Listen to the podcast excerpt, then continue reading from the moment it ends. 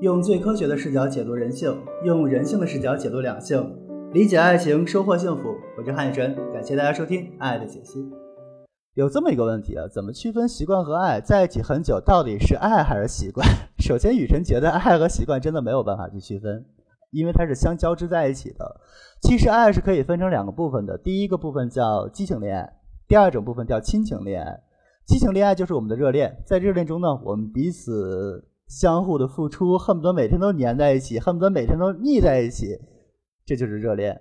热恋期过去之后呢，我们彼此习惯了对方，彼此更理解对方，更了解对方，更包容对方。我们谈了一年、两年、三年、十年，甚至三十年，那么这个时候我们变成了相濡以沫的亲情。那么这个时候的爱情，你告诉我是习惯还是爱呢？可以举个例子，你妈妈对你的爱是习惯还是爱？